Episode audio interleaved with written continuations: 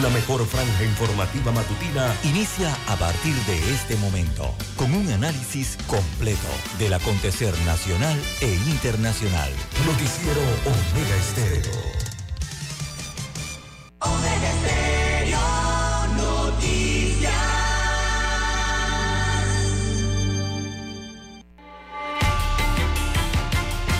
A continuación, los titulares, con los hechos que son noticias hoy.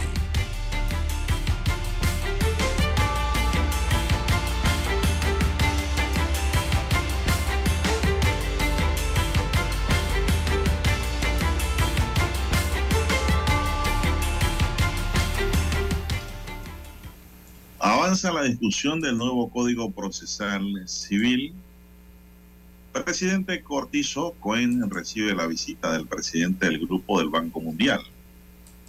Presentan denuncia al rector de la Universidad Tecnológica de Panamá ante la Defensoría del Pueblo por supuestos despidos arbitrarios de funcionarios. Habilitan módulos de nicho forense para arresto de migrantes no identificados. También para hoy, señoras y señores, los salarios no los paga Minera Panamá, lo hace el cobre panameño, dice el doctor Carlos Bolívar Pedrechi. También aumenta la producción de bebidas alcohólicas en Panamá. Más de 48 países vendrán a Panamá a participar de la reunión anual del Banco Interamericano de Desarrollo a celebrarse en Panamá. Panamá otorgará incentivo turístico a líneas de cruceros que establezcan, su home port. También para hoy, señoras y señores, trabajadores de Minera Panamá mantienen su estatus laboral, dice la ministra Doris Zapata. Se analiza subir el impuesto de las bebidas alcohólicas. También Aeropuerto de Tocumen entregó un dividendo de 5 millones de dólares al Estado. Caen nuevos nueve homicidas en operación Hitman. Agarraron a cinco sujetos con drogas en Alto del Ángel. Y también, amigos y amigas, anoche se realizaban diligencias nocturnas de búsqueda de la niña Adeline Llerena en las trancas de Cerro Viento. Un testigo protegido había hablado sobre el tema, lo que provocó que las autoridades investigadoras se apersonaran al lugar, pero aún se desconocen los resultados. Bien, amigos y amigas, estos son solamente titulares. En breve regresaremos con los detalles de estas y otras noticias. Estos fueron nuestros titulares de hoy. En breve regresamos.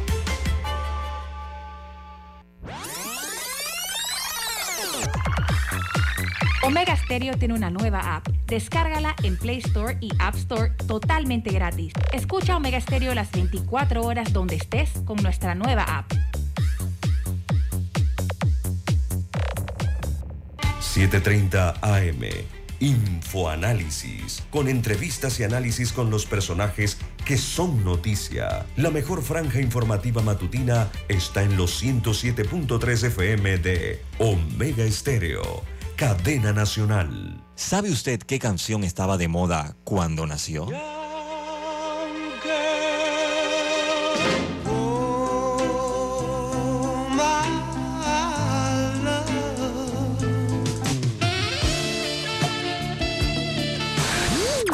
Cuando el hombre llegó a la luna, ¿cuál era el tema que estaba sonando en la radio?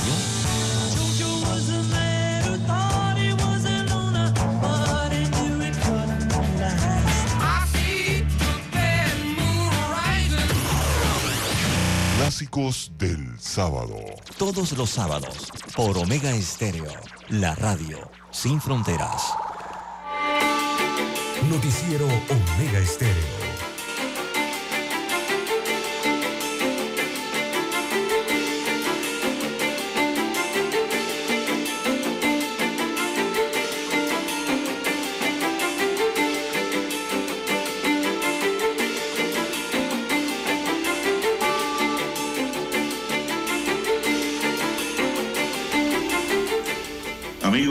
Muy buenos días. Continuamos con el noticiero Megesterio, el primero con las últimas. Hoy es viernes 10 de marzo del año 2023.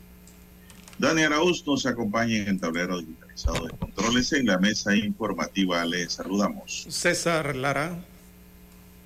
Y Juan de Dios Hernández Sanur para presentarle las noticias, los comentarios y los análisis de lo que pasa en Panamá y el mundo en dos horas de información iniciando esta jornada como todos los días con mucha fe y devoción agradeciendo a Dios por esa oportunidad que nos da de poder compartir una nueva mañana y de esta forma llegar así a sus hogares, acompañarles en sus vehículos, en su puesto de trabajo, donde quiera que usted se encuentre a esta hora de la madrugada. Pedimos para todos, amigos y amigas, salud divino tesoro, seguridad y protección sabiduría y mucha fe. Mi línea directa de comunicación es el WhatsApp. Allí me pueden escribir al doble seis catorce catorce cuarenta y cinco. Allí es. Me pueden escribir al doble seis catorce catorce cuarenta y cinco. Don César Lara está en redes. Eh, su cuenta, César, por favor. Bien, estamos en las redes sociales en arroba César Lara R, arroba César Lara R es mi cuenta en la red social Twitter, para Twitter, también para Instagram. Ahí pueden enviar sus mensajes, comentarios, denuncias, fotodenuncias, el reporte del tráfico temprano por la mañana. También esos incidentes o accidentes, todo lo que usted encuentre sobre la vía, información que le sirve al resto de los conductores. Buenos días, don Daniel Araúz, allí en las cuchillas, en la técnica. A usted, don Juan de Dios, en la unidad remoto a todos los amigos oyentes a nivel de la República de Panamá, sus comarcas, sus provincias, el área marítima, también los que ya están conectados a nivel internacional en omegaestereo.com, los que ya han activado su aplicación de Omega Stereo en sus dispositivos móvil o celular, buenos días.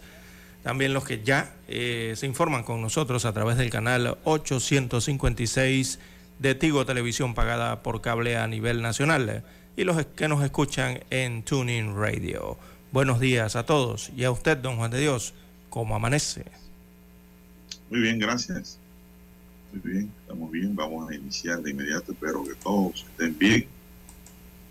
También. Así es, don Juan de Dios. Bueno, todos estamos bien, aunque algo eh, triste, ¿no? Por lo de Panamá anoche. ¿Qué le pasó a Panamá anoche? Oiga, perdió ante Cuba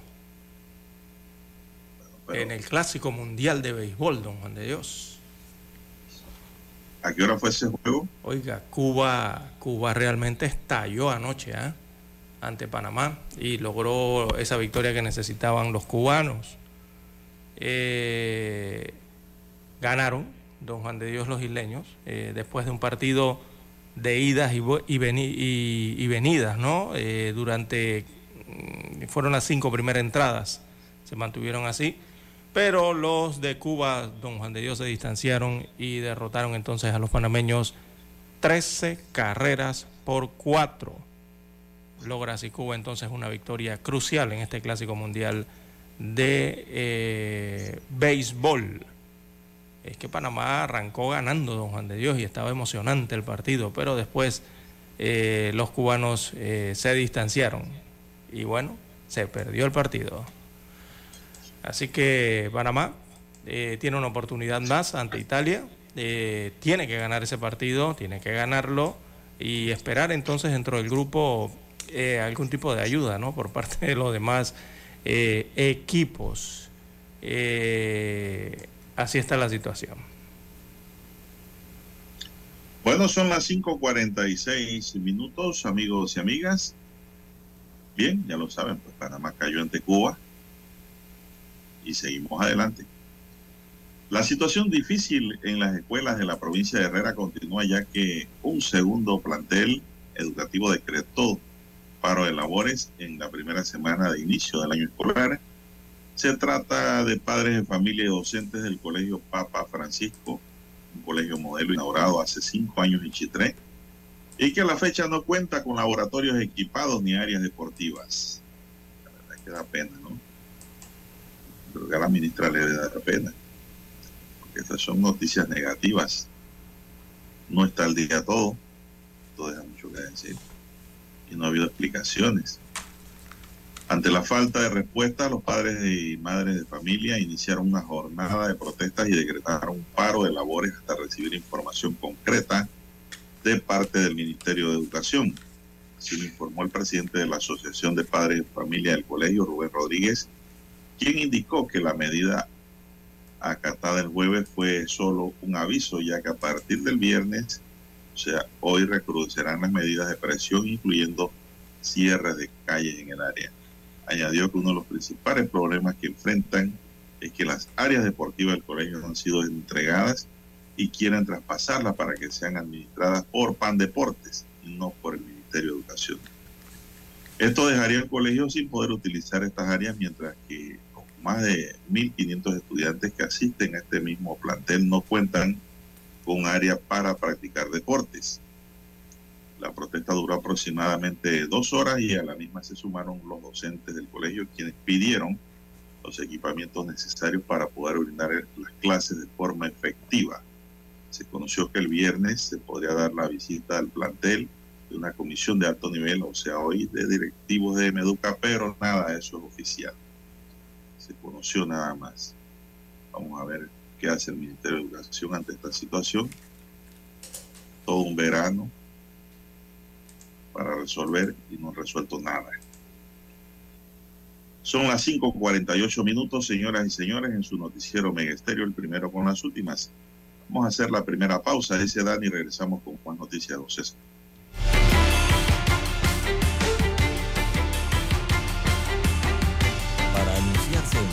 2. Marque el 269-2237. Con mucho gusto le brindaremos una atención profesional y personalizada. Su publicidad en Omega Estéreo. La escucharán de costa a costa y frontera a frontera. Contáctenos 269-2237. Gracias.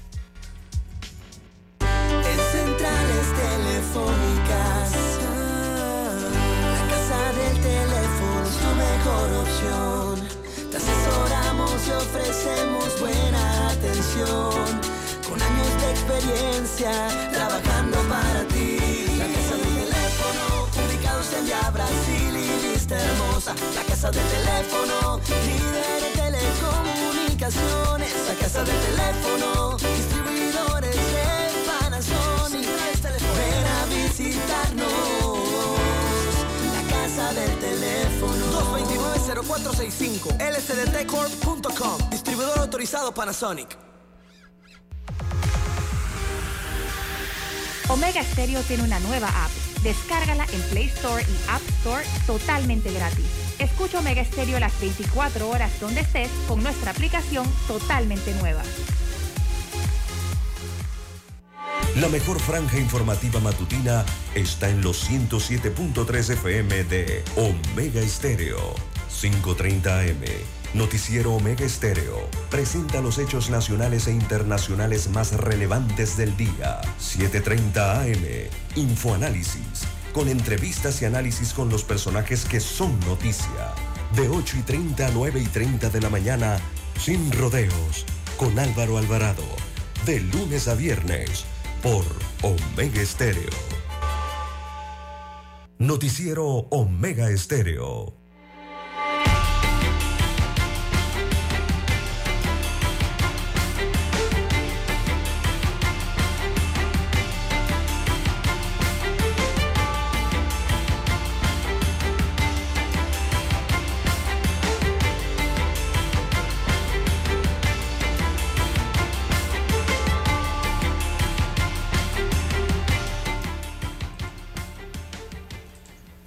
Bien, seguimos, don César. ¿Qué tenemos en agenda? Bien, las 5.51 minutos eh, de la mañana en todo el territorio nacional. Personal de la Dirección de Investigación Judicial de la Policía Nacional eh, ya identificó a las personas que participaron en la riña en medio de la cual un joven eh, de nombre Antonio Javier Batista Mena fue golpeado en la cabeza en horas de la madrugada del jueves 6 de marzo y posteriormente falleció. Este es el caso de esta riña eh, pública. Eh, la información fue confirmada este jueves por el fiscal superior de homicidios y femicidios, Rafael Baloyes, en conferencia de prensa en medio de la cual también señaló que el personal de la DIJ y de la dirección DIP, esta es la investigación policial, se encuentran auxiliando a la Fiscalía, están entonces analizando los videos para esclarecer la participación de cada uno de los involucrados y su responsabilidad en el hecho.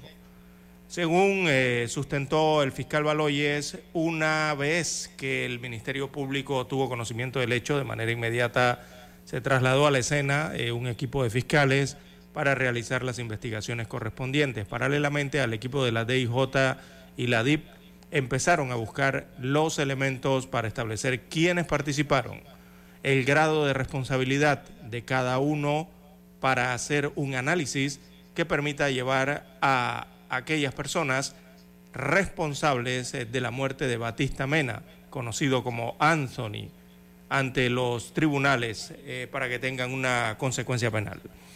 Así que el fiscal superior explicó que actualmente el Ministerio Público y las distintas dependencias de la policía involucradas en la investigación se encuentran en el proceso de análisis de un número plural de entrevistas eh, que dan referencias sobre cómo ocurrió el evento. Alegó que si bien es cierto en redes sociales circularon videos, no necesariamente esos captan el eh, escenario o el momento mientras la víctima es agredida.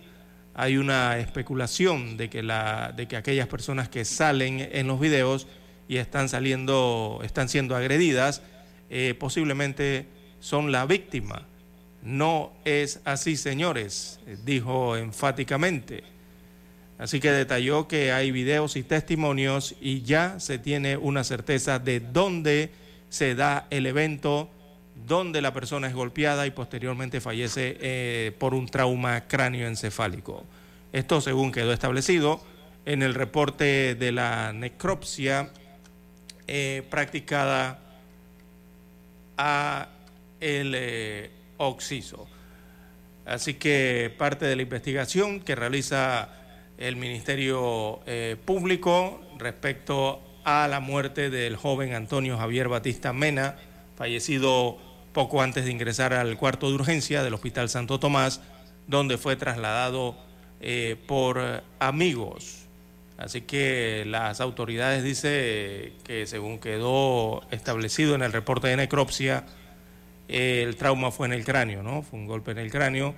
Eh, esta necropsia entonces da estos datos eh, a los peritos del Instituto de Medicina Legal y bueno, el mismo detalle que detalla entonces, veamos aquí rápido, que la víctima eh, se le realizaron golpes en la cabeza y que producto de ello falleció. Así que parte del reporte que dan los fiscales respecto a este caso que ha llamado mucho la atención eh, en la República de Panamá, eh, este joven que había sido salvajemente golpeado en la cabeza durante una riña que inició en los predios del Hotel Sortis, ubicado en Bellavista, y que concluyó en la estación del metro de Vía Argentina, en la que se vieron involucrados entonces eh, unos sujetos con los que la víctima y unos amigos habían peleado poco antes. Bueno, un tema de investigación que está confuso. Ayer inclusive, don César, leí por ahí en redes que en esa riña había un miembro de la Policía Nacional, de civil ese día. Sí, según las redes, ¿no? Sí, como que estaba de fiesta también. Pero todavía no se han identificado, César, a los autores, porque eh, la riña tumultuaria es un delito de peligro. Sí, sí, tiene consecuencias. Eh, pues, y que el mismo consiste en donde hay varias personas involucradas en el hecho, pero no se determina con precisión quién causó el daño. Un delito que consiste en la participación en una riña en la que se acometen confusas y mutuamente varias personas utilizando medios peligrosos para la vida o la integridad de las personas y cuando hay un resultado, ¿no? Sobre todo un resultado fatal, que es la muerte. Pero Los fiscales están tratando de determinar, a don César, con entrevistas, con videos, con testimonios, que por fin quién, quiénes tuvieron una participación directa, ¿no? Sí, es que no simplemente son los videos eh, que hemos visto en las redes sociales, eh, don Juan de Dios, que ha tenido acceso público ¿no? a través de las redes sociales. Recordemos que las estaciones del metro también tienen cámaras de videovigilancia en sus alrededores, así que allí habrá otras imágenes, otras escenas, eh, de las cuales seguramente ya tiene acceso el Ministerio Público.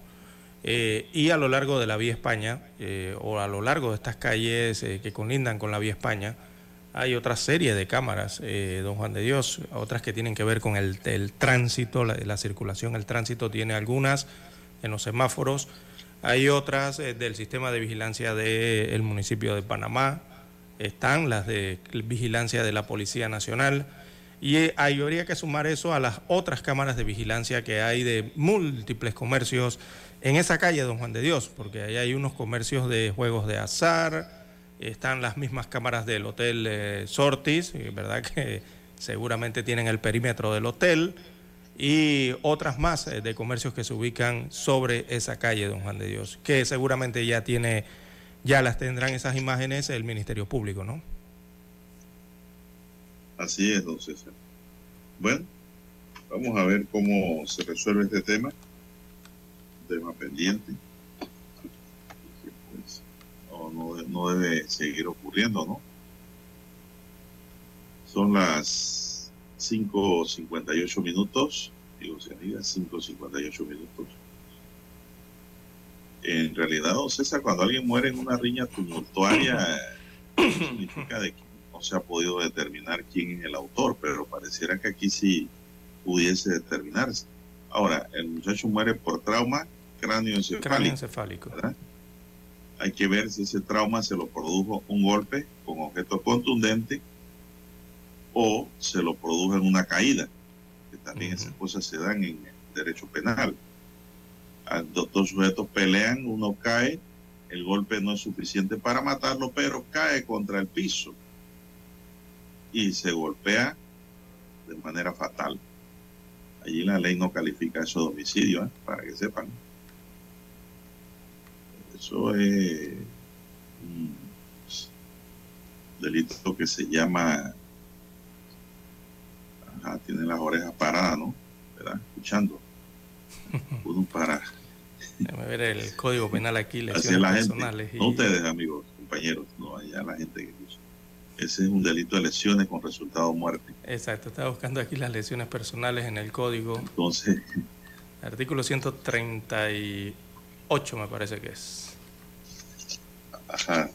Vamos a ver de una vez. Entonces, no, ese que tiene que ver con artículos 137 y 138. Ajá, vamos a ver. Vamos a... Usted dice que el 137, vamos a ver. O el 38, 138. Creo que está en el 138. Eh, sí, eso, eh, Uno complementa al otro.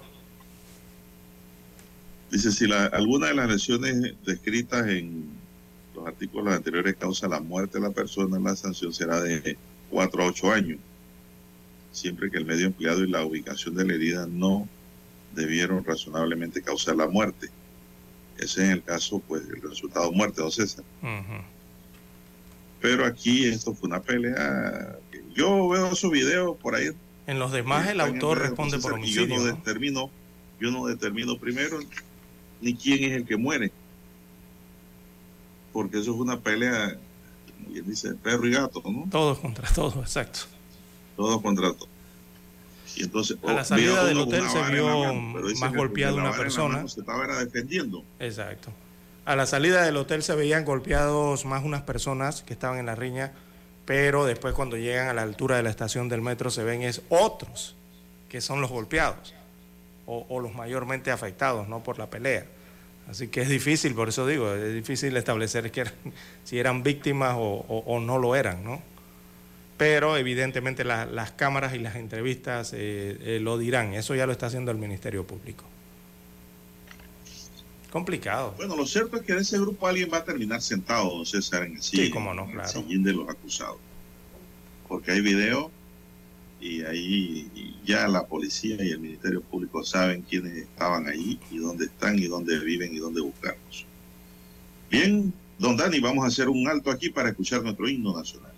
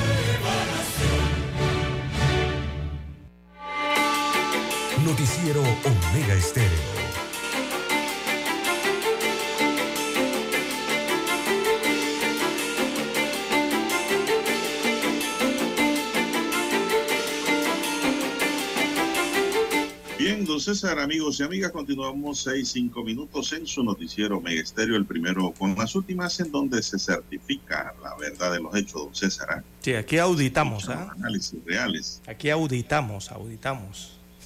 Sí, señor. Anoche falsamente circuló en redes sociales de que la niña Adelín había sido encontrada. Eso no es cierto. eso no es cierto, eso es falso. La Fiscalía de Homicidios y Femicidios en estos momentos eh, mantiene las investigaciones de anoche fue una diligencia nocturna relacionada con esa desaparición, porque el Ministerio Público debe trabajar 24 horas, don César, ¿no? Claro. Y eso se dio en la noche, pues buscaban a la niña Derlín Llerena, esto fue próximo a la entrada del corredor norte por el área de Villalucre, con la colaboración de testigos protegidos, dice. La semana pasada se conoció de la existencia de un video donde se observaba a la niña eh, junto a un sujeto que actualmente está detenido por otro caso de delitos sexuales contra menores de edad. O sea, el sujeto pues está detenido y fue detenido después de que fue visto con, en el video con esta menor que está desaparecida. Según lo que se pudo observar en las cámaras, una persona toma a la niña y la conduce a un lugar desolado. La comunidad reconoce al involucrado porque todos saben quién es y que está preso, don César. Eh, desapareció en la comunidad en Verapurú, Dali Saldaña, madre de esta, afirmó que en una cámara en la tranca, esa le dio nueva pista. Y anoche, pues, se hizo una labor de búsqueda por parte de las autoridades porque hay un testigo protegido que dice que tiene conocimiento del tema. Pero en realidad no encontraron nada, hasta donde tengo entendido, don César. Lo que dijeron algunas redes sociales anoche, eso es falso. El problema es que eh, ahora todo el mundo se cree periodista, don César. Por eso digo, aquí auditamos. Sí, usted primero tiene que escucharlo aquí. Usted escucha algo por allá, venga a verificar si eso es cierto. Aquí se lo verificamos, si aquí se, confirma, es verdad. Exactamente. Lo demás es pochinche y mentiras. ¿Por qué? Porque hay personas que tienen páginas o tienen acceso a las redes, don César, y como todo el mundo, todo el que tiene un celular puede, entrar a una plataforma y puede escribir cualquier cosa pero en realidad no informa, desinforman o malinforman. Exactamente. usted no puede dejarse llevar, amigo y amiga, por las redes, por lo que salga allí. Y por las páginas que salen allí, que usted no sabe ni quiénes son los que escriben, quiénes la crearon, cuál es el fin. Es decir, don César, muchas de esas páginas inclusive son hasta call center político. Sí. No, y, se ponen a... Y, las noticias para amarrar a la gente, pero en realidad tienen otro fin. Exactamente. Y es triste, ¿no? Porque, y es triste porque en las redes sociales eh, ahora tienen la tendencia a que crean declaraciones y colocan fotografías de personas o de instituciones, de empresas. Y, don Juan de Dios, usted, la, la mayoría de las personas creen eh, que es esa empresa, es esa persona la que está dando la declaración. Y no es una declaración creada, inventada pero allí la ponen en la red social y mucha gente cae, ¿no? Por eso es que hay que auditar eh, esas informaciones que aparecen en las redes sociales. Y cuando nos referimos a auditar es a investigar, a buscar la verdad, si es verdadera, si es falsa, si es un, lo que conocen como fake news, eh, si es correcta la información, ¿verdad? Eh, a eso nos referimos cuando auditamos la información que aparece en las redes sociales. Bien, son las seis, nueve minutos, don César, seis, nueve minutos. Bueno, dice que aumenta la producción de bebidas alcohólicas en Panamá, don César. Oiga. Mire por dónde vamos.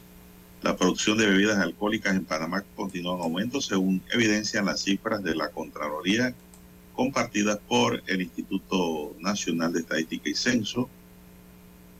Eh, a 2022, dice, finalizó con 273 millones 731 mil 253 litros producidos, eh, cifra que supera los 272 mil 101 463 litros registrados en el 2021.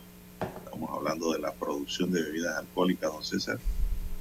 Eh, al analizar la producción de licores por mes, los datos de la Contraloría, revelan que el desarrollo de bebidas alcohólicas registró una disminución considerable durante julio de 2022, fecha que coincide con las protestas ciudadanas por el alto costo de la vida que se dieron en el país.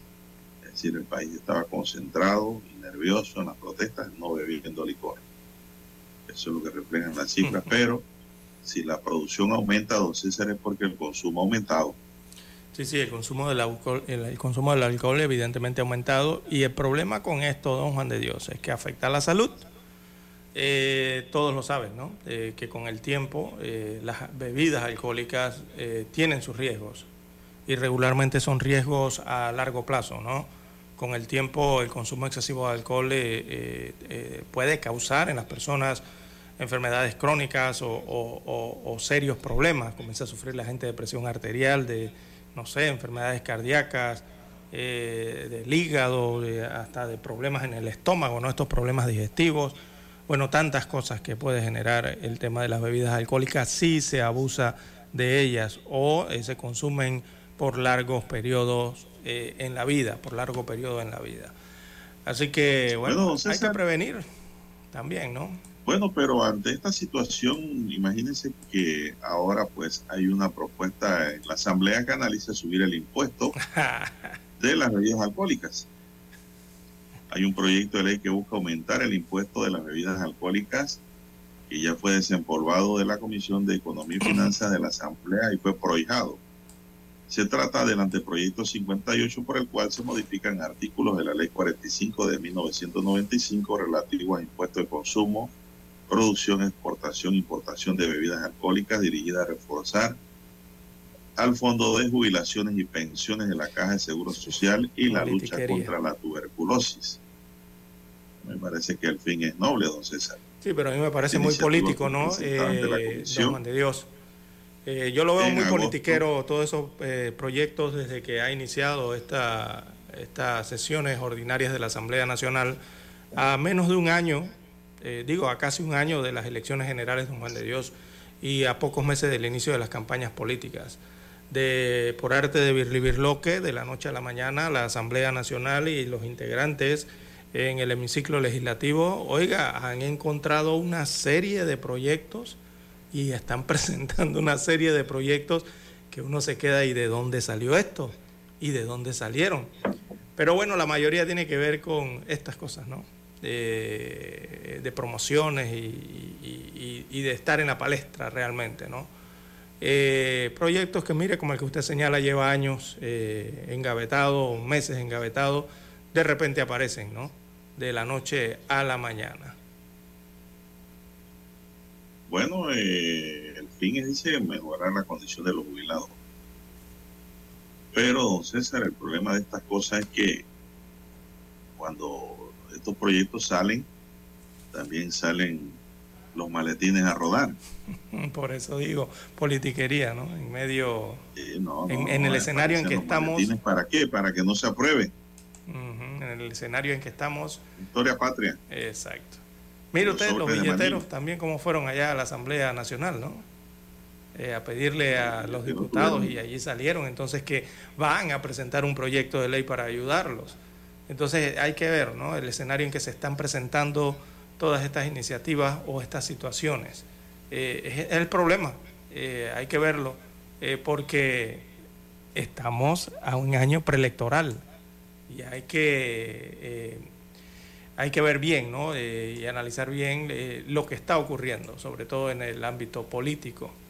Así que, bueno, eh, va a seguir ocurriendo, van a seguir presentando más propuestas durante todos estos meses, don Juan de Dios, con la intención de beneficiar ¿no? a sectores, a grupos, y eso se estará suscitando en la Asamblea Nacional por lo que resta de su periodo o sesiones ordinarias en este último año. Bueno, don César, es una situación que se viene dando Bueno, vamos a la pausa y vamos a hablar un poquito de la protesta esa en los billeteros. Adelante.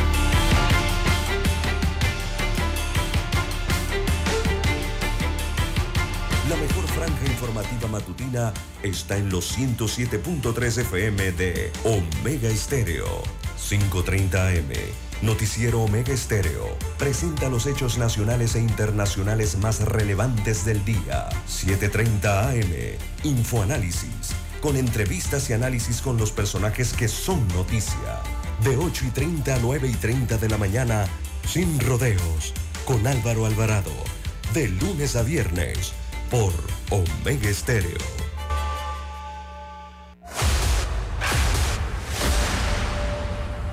Desde los estudios de Omega Estéreo, establecemos contacto vía satélite con la voz de América. Desde Washington, presentamos el reportaje internacional.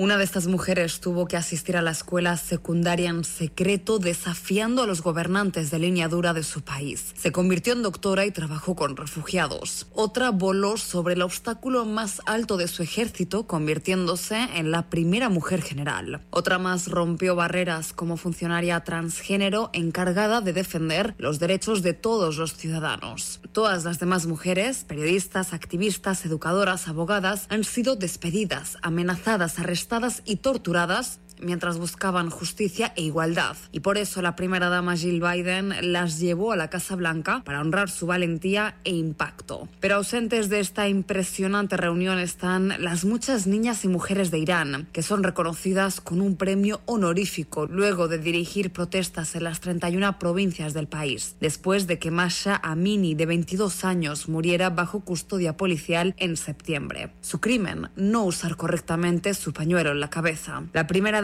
dijo que sus voces importan. Las niñas de todo el mundo necesitan saber que hay mujeres que luchan por ellas y ganan, abriendo puertas, transformando escuelas y comunidades y gobiernos, construyendo un mundo mejor para todos nosotros. Y también estamos aquí para decirles a sus hermanos, padres, esposos y amigos, tanto como necesitamos mujeres que estén dispuestas a hablar, necesitamos más hombres que estén dispuestos a escuchar y actuar. Entre las galardonadas de este año hay dos latinas, la argentina Alba Rueda, actual enviada especial de su país para orientación sexual e identidad de género en el Ministerio de Relaciones Exteriores, fue la primera subsecretaria argentina de Políticas de Diversidad en el recién creado Ministerio de la Mujer, Género y Diversidad. La señora Rueda fue la fuerza impulsora detrás de la Orden Ejecutiva de Argentina sobre la cuota laboral transgénero en el sector público, que se convirtió en la ley de cuota laboral transgénero, entre otros logros. Y también la costarricense Doris Ríos, una reconocida líder indígena cabecari y respetada integrante de la comunidad indígena Chinaquichá, y estuvo involucrada en múltiples iniciativas influyentes para mejorar la vida de los indígenas y es actualmente vicepresidenta de la Junta Nacional Indígena de Costa Rica. Judith Martín Rodríguez, Voz de América. Escucharon vía satélite desde Washington el reportaje internacional. Omega Estéreo, cadena nacional. Noticiero Omega Estéreo.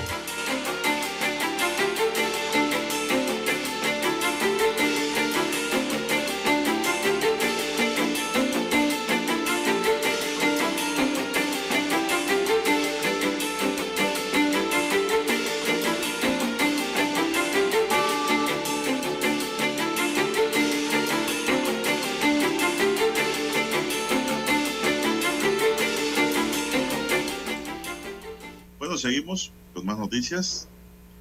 Bueno, don César, como habíamos dicho, pues los billeteros eh, protestaron.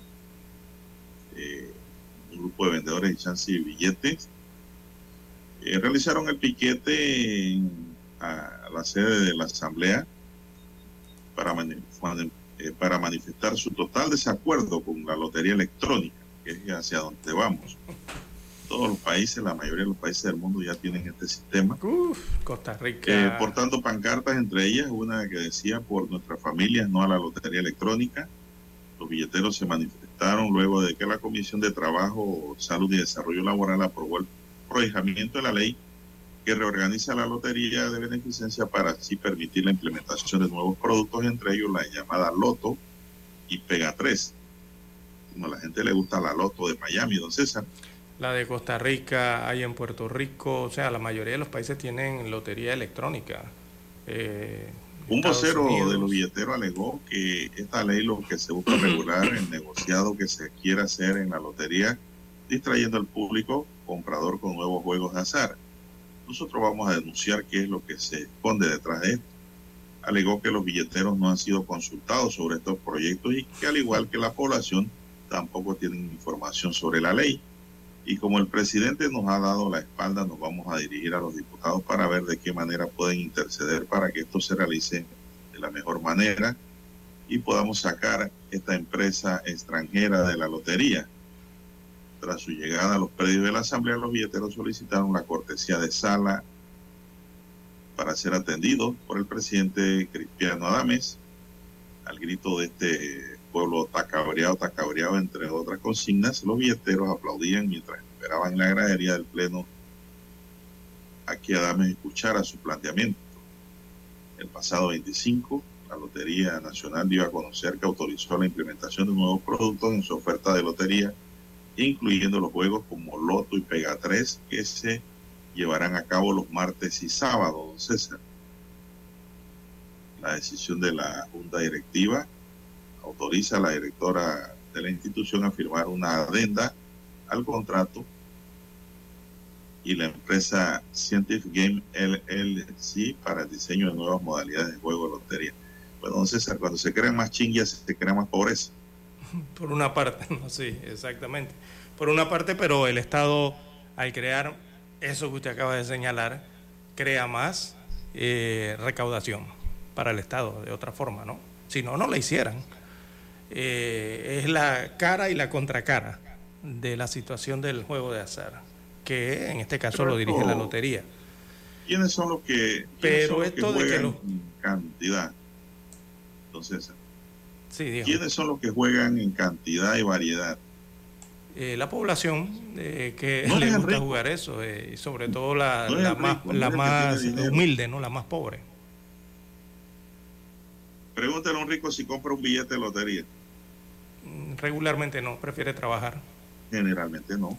Hacer una empresa y generar va a los barrios de pobreza y pregunta. Y cada pobre. Sí, la esperanza, ¿no? Cada uno de nosotros andamos con un billete en el bolsillo. La esperanza de ganar, exactamente. Pero los hay que trabajadores y los, y los, pobres son hay los que, poner los pies sobre la tierra. Inclusive, don César, hay gente que espera que juegue la lotería para ver si ganan para ir a comprar al supermercado, comprar comida. Exactamente. Prefieren jugar que comer. Eso no puede ser. Calzan hay que esperanza la allí, ¿no? comida, los alimentos. Pero los pobres, Panamá, pensamos al revés, por eso seguimos siendo pobres.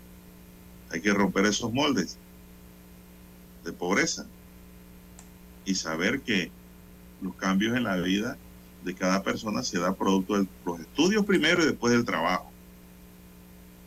La lotería es una casualidad, no es una seguridad. Yo no le estoy diciendo a la gente que no compre, ¿no? Usted quiere comprar y puede, hágalo, pero no sacrifique la comida de la casa.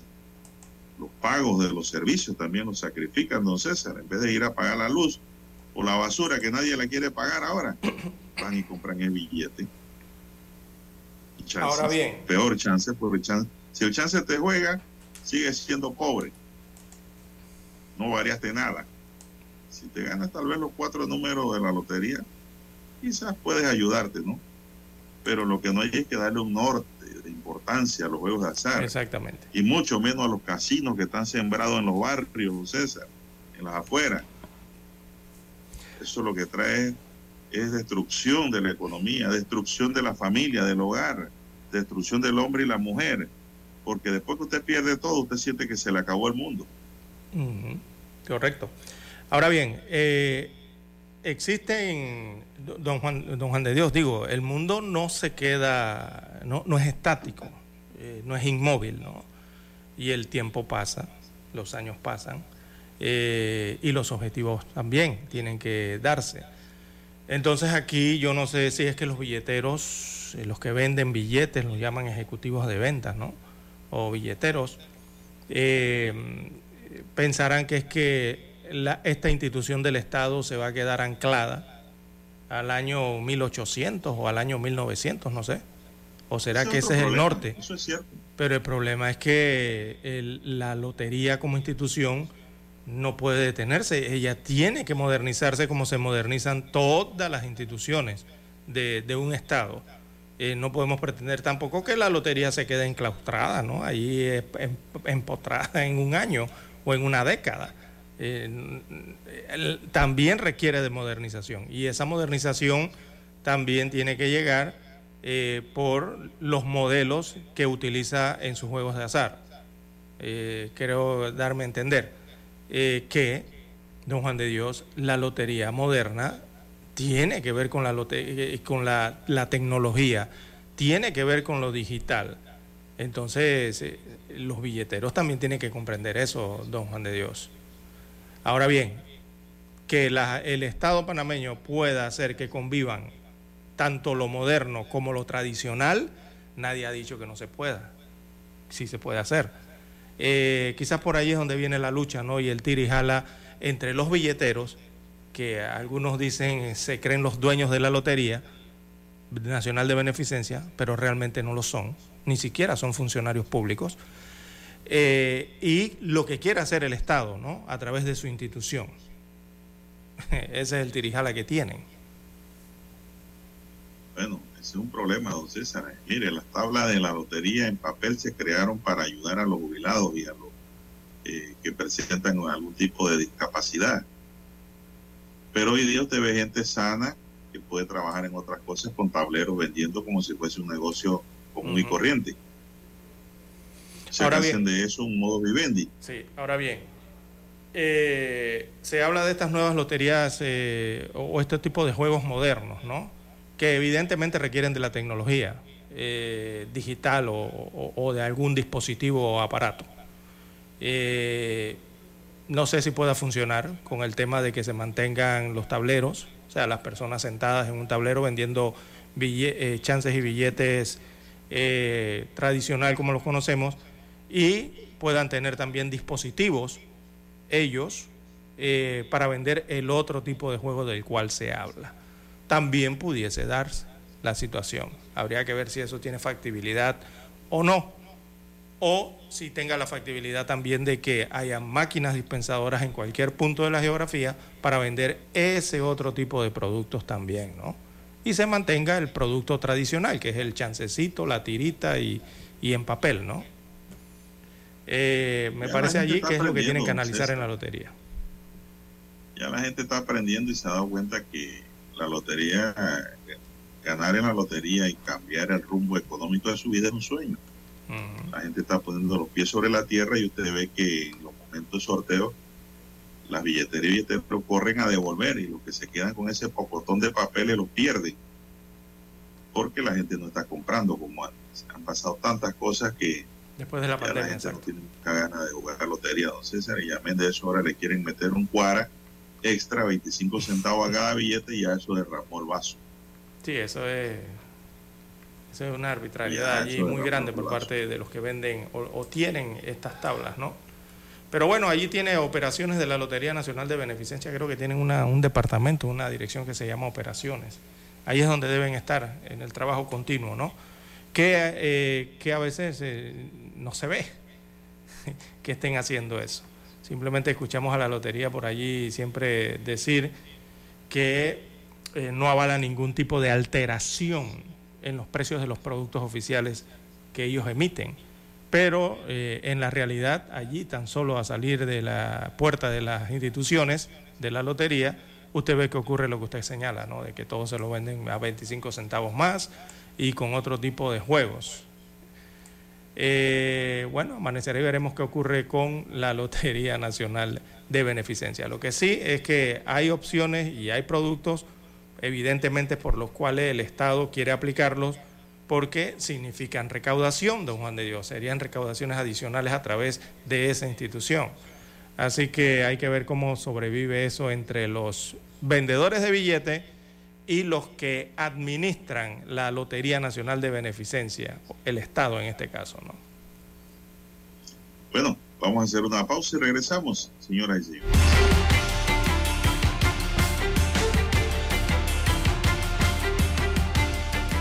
Omega Estéreo, cadena nacional. Para anunciarse en Omega Estéreo, marque el 269-2237. Con mucho gusto le brindaremos una atención profesional y personalizada. Su publicidad en Omega Estéreo. La escucharán de costa a costa y frontera a frontera. Contáctenos 269-2237. Gracias.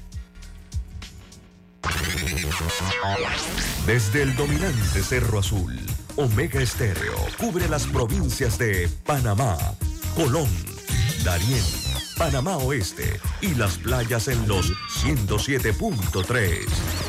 Continúa desde el majestuoso Cerro Canajagua en los 107.5, cubriendo todas las provincias centrales hasta el imponente volcán Barú en los 107.3 para las provincias de Chiriquí, Bocas del Toro y Veraguas. Omega Estéreo para todo Panamá.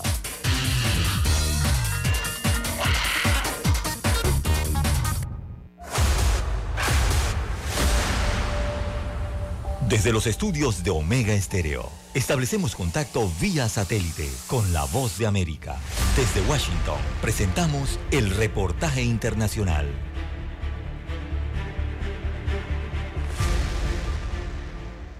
La Comisión Nacional de Primaria y el Consejo Nacional Electoral de Venezuela instalaron una comisión técnica para evaluar la asistencia que podría prestar el organismo electoral en la elección primaria de este año, proceso en el que la oposición buscará definir al candidato que se medirá con el aspirante del gobierno en las elecciones presidenciales previstas para 2024. Jesús María Casal, presidente de la Comisión Nacional de Primaria, insistió en que independientemente de la participación o no del poder electoral, están comprometidos a proteger la identidad de los ciudadanos que participen en la primaria. Los ciudadanos pueden estar tranquilos que bajo ningún concepto, en ningún escenario, en ningún supuesto va a estar comprometida su identidad. Existe un compromiso de nuestra parte de la protección de la identidad del elector, eh, queremos en este sentido transmitir confianza, transmitir seguridad. Ya en aquel proceso de primaria que se organizó en el 2012, se adoptaron medidas para proteger la identidad del elector. Respecto al voto de los venezolanos en el exterior, Casal reiteró que continúan estudiando la creación de un registro independiente. Sin embargo, admitió que el alcance depende de diversos factores, entre ellos aspectos organizativos, financieros, logísticos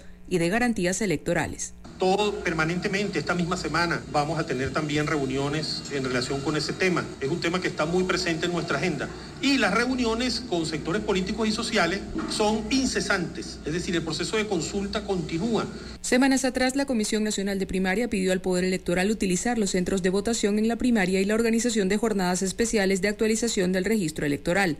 Sin embargo, varias voces, entre ellas la de María Corina Machado, aspirante a ser la abanderada de la oposición, han cuestionado la posible participación del poder electoral. Carolina Alcalde, Voz de América, Caracas. Escucharon vía satélite desde Washington el reportaje internacional.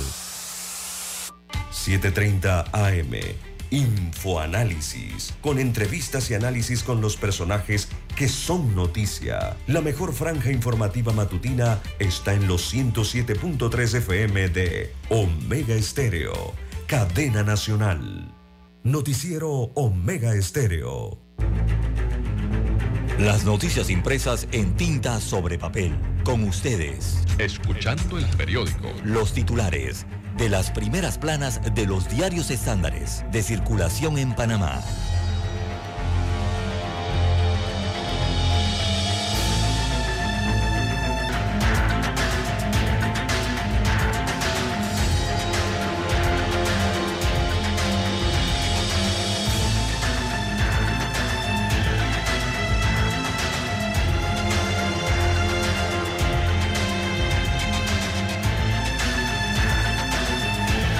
Amigos oyentes, el diario La Prensa titula para este viernes 10 de marzo del año 2023. Bueno, tiene ocho titulares hoy el diario La Prensa. Regularmente tiene diez. Pero hoy le dan eh, mayor destaca, destacan el, el tema de la minería en Panamá. Bueno, precisamente ese es el principal titular que destaca hoy. Minera podrá utilizar 700 millones de dólares en créditos cuando uno le hablan de esas cifras, eh, don Juan de Dios, uno se pregunta y entonces qué es lo que va a recaudar o con qué dinero va a contar el Estado. Bien, eh, destaca la información eh, sobre la extracción del cobre y estos acuerdos que entre los términos acordados por el gobierno y la minera First Quantum para firmar un nuevo contrato de concesión, quedó establecido que la empresa podrá solicitar hasta 35 millones eh, de dólares en créditos fiscales anuales que sumados por 20 años alcanzarían los 700 millones de dólares. Federico Alfaro Boyd, el ministro de Comercio e Industrias, indicó que estos créditos fiscales solo serán aplicados a la inversión realizada por la compañía y con ciertas restricciones para no afectar el pago mínimo garantizado a favor del Estado. Es que ese pago mínimo de 375 también lo han convertido en un techo. Y cuando se habla de costos de operación y se habla de ganancias, los números también pueden llegar hasta allá. Bien, las 6.36 minutos de la mañana en todo el territorio nacional. Bueno, en más títulos del diario La Prensa, 60 millones eh, adeuda el gobierno a comercios y supermercados.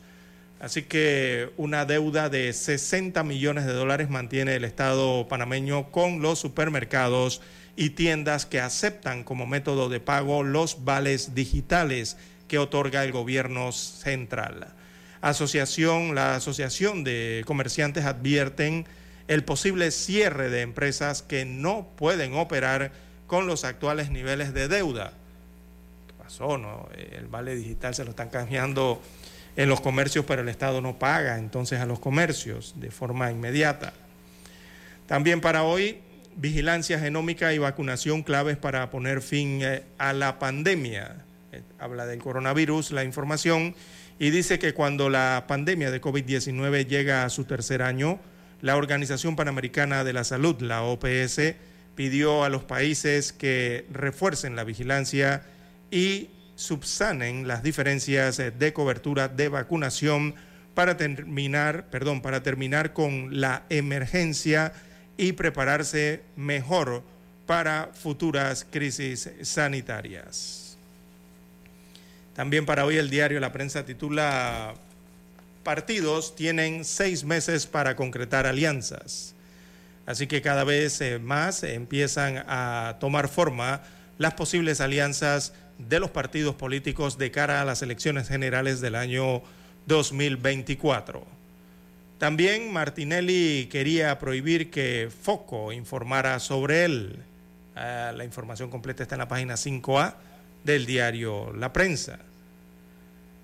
También en negocios, bancos panameños miden situación eh, económica. En la sección de panorama, la mayoría de muertes por suicidio es en hombres. En otro de los títulos, veamos aquí, Corte no admite amparo a la constructora Odebrecht.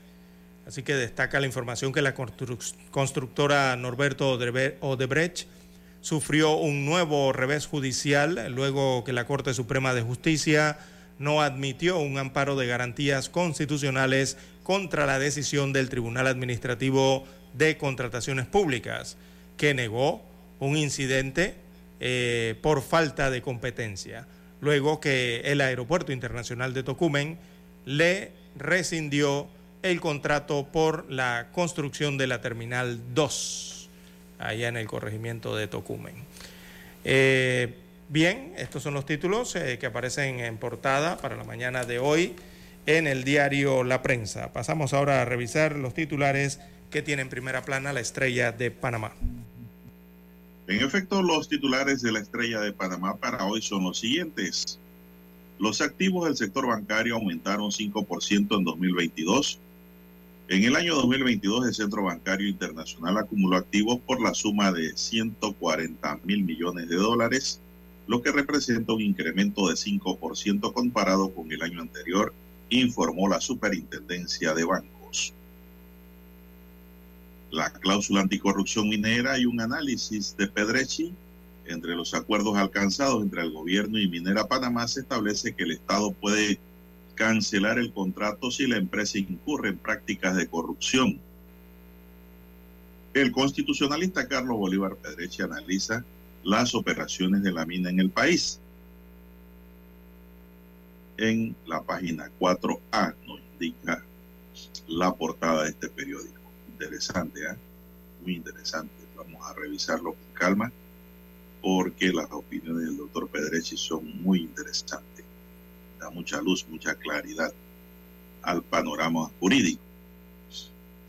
Difuntos que nadie llora, cadáveres no identificados o sin reclamar de migrantes fallecidos en su intento de cruzar el tapón de Darién, fueron enterrados en el nicho humanitario que fue abierto este jueves en Pinogana, muertos que nadie reclama y que nadie llora.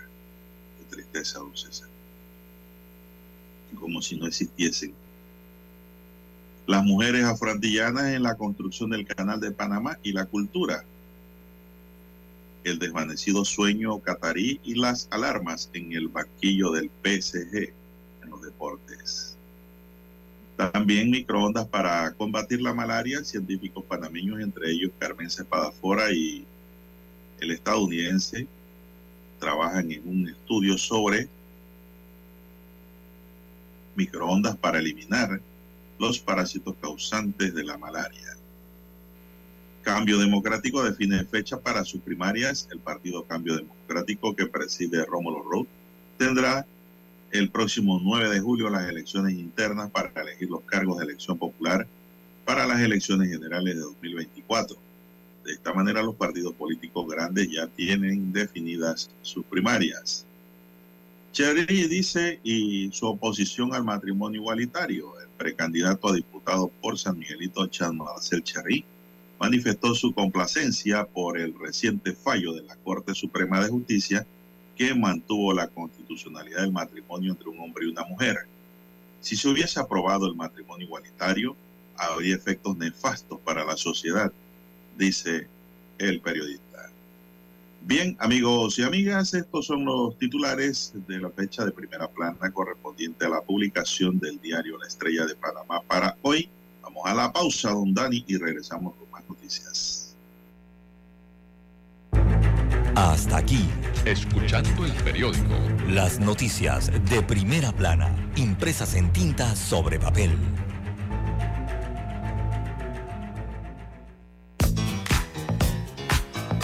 Desde el dominante Cerro Azul en los 107.3. 107.3. Continúa por el majestuoso Cerro Canajagua en los 107.5 para provincias centrales. Hasta el imponente Volcán Barú. En los 107.3. Transmite Omega Estéreo, cadena nacional simultánea. Noticiero Omega Estéreo.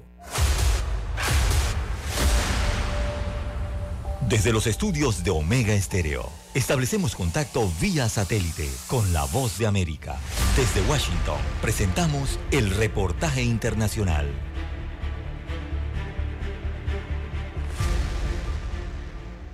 La Reserva Federal podría aumentar más de lo previsto las tasas de interés y elevar más los costos del crédito de lo previamente proyectado si la evidencia sigue apuntando hacia una economía robusta y una inflación persistentemente alta, dijo su presidente Jerome Powell en una audiencia ante un panel del Senado. La agencia AP informa que los comentarios de Powell elevan la posibilidad de que el Banco Central aumente su tasa de interés referencial en medio punto porcentual cuando se reúne el 21 y 22 de este mes, luego de haber aplicado un alza de un cuarto de punto a inicios de febrero. Previamente, el banco subió la tasa en medio punto porcentual en diciembre y antes de eso había aplicado cuatro alzas de tres cuartos de punto. En el último año, el Banco Central ha subido ocho veces las tasas que afectan a muchos préstamos empresariales y particulares. La advertencia de Powell sobre la posibilidad de alzas más pronunciadas llevó a muchos economistas a prever tasas más altas para este año de lo que habían estimado previamente. También ensombreció el ánimo en Wall Street, donde las acciones cayeron pronunciadamente poco después de las palabras de Powell. La posibilidad del encarecimiento del crédito tiende a causar preocupación entre economistas e inversionistas. Las tasas más altas no solo pueden enfriar el gasto de consumidores y empresas, debilitar el crecimiento económico y frenar la inflación, sino que podrían empujar a la economía hacia una recesión. Se anticipaba que el Banco Central anunciaría otro aumento de un cuarto de punto en su reunión de fines de este mes, pero entre inversionistas y analistas existe la creencia de que el aumento será más bien de medio punto. No obstante, después de ese encuentro, la cifra más reciente correspondiente al indicador inflacionario preferido por la Fed muestra que los precios al consumidor tuvieron de diciembre a enero su mayor aumento en siete meses y los informes sobre contrataciones, gastos del consumidor y tendencias macroeconómicas indican que el crecimiento económico sigue robusto. Tales estadísticas, dijo Jerome Powell ante el panel del Senado, han atenuado parcialmente las tendencias que habíamos visto hace apenas un mes. Leonardo Bonet, Voz de América. Escucharon vía satélite desde Washington el reportaje internacional. Problemas de tierra, reclamos por accidentes despidos injustificados, reclamos de herencias, sucesiones, daños y perjuicios. Todo problema legal civil, penal y laboral, consulte al 6614-1445. Licenciado Juan de Dios Hernández le atiende. 6614-1445. Con atención en Panamá, Panamá Este, Panamá Oeste, Colón, Coclé, Santiago, Herrera y Los Santos. Anote y consulte. 6614-1445. 7 de febrero. Año 1981. Escuchan transmisiones de prueba de Omega Estéreo, nueva corporación radial con total cobertura nacional. Durante 42 años te hemos acompañado las 24 horas del día, ofreciéndote entretenimiento e información. Noticiero Omega Estéreo. Infoanálisis. Formamos parte de la generación ochentera. Omega Estéreo, total cobertura nacional. Te vimos crecer, te acompañamos en esas largas noches de desvelo de estudio. Hasta que con esfuerzo lograste tus metas. La generación ochentera, el buen gusto por la música, que muchos heredaron a sus hijos. Omega Estéreo. Durante 42 años, hemos sido tu fiel compañía. Omega Stereo. 24 horas todos los días del año. Gracias por formar parte de Omega Estéreo. Omega Stereo. Esta es la generación Omega. Es momento de adentrarnos al mar de la información. Este es el resultado de nuestra navegación por las noticias internacionales más importantes en este momento.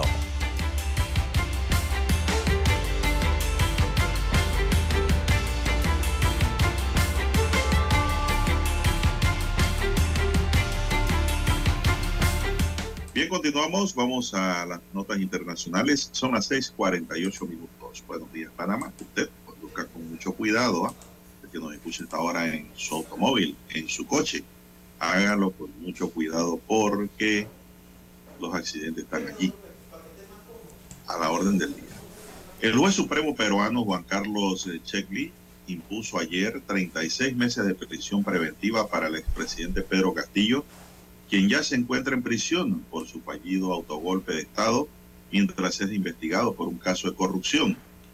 Durante una audiencia virtual, eh, Chegli dijo que la medida era idónea porque no se trata de un juicio común, sino uno que reviste alta peligrosidad y explicó que el exmandatario detenido por 18 meses de prisión preventiva por el autogolpe ha incurrido en obstaculización de la justicia mediante el amedrentamiento de testigos ha llegado incluso a la misma Fiscalía General, Patricia Benavides.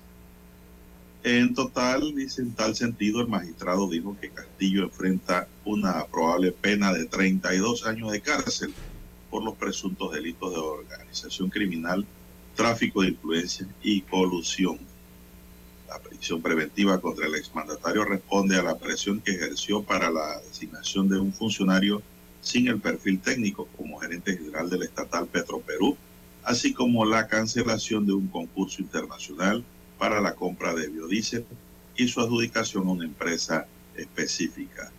Oiga, don César, si esos delitos los aplicaran en Panamá, si ese procesamiento fuera aquí, mire, don César, 32 años de cárcel, dice investiga, porque ahora este señor peruano es lo más malo que ha parido Perú para los jueces y fiscales, ¿no? Imagínense esto.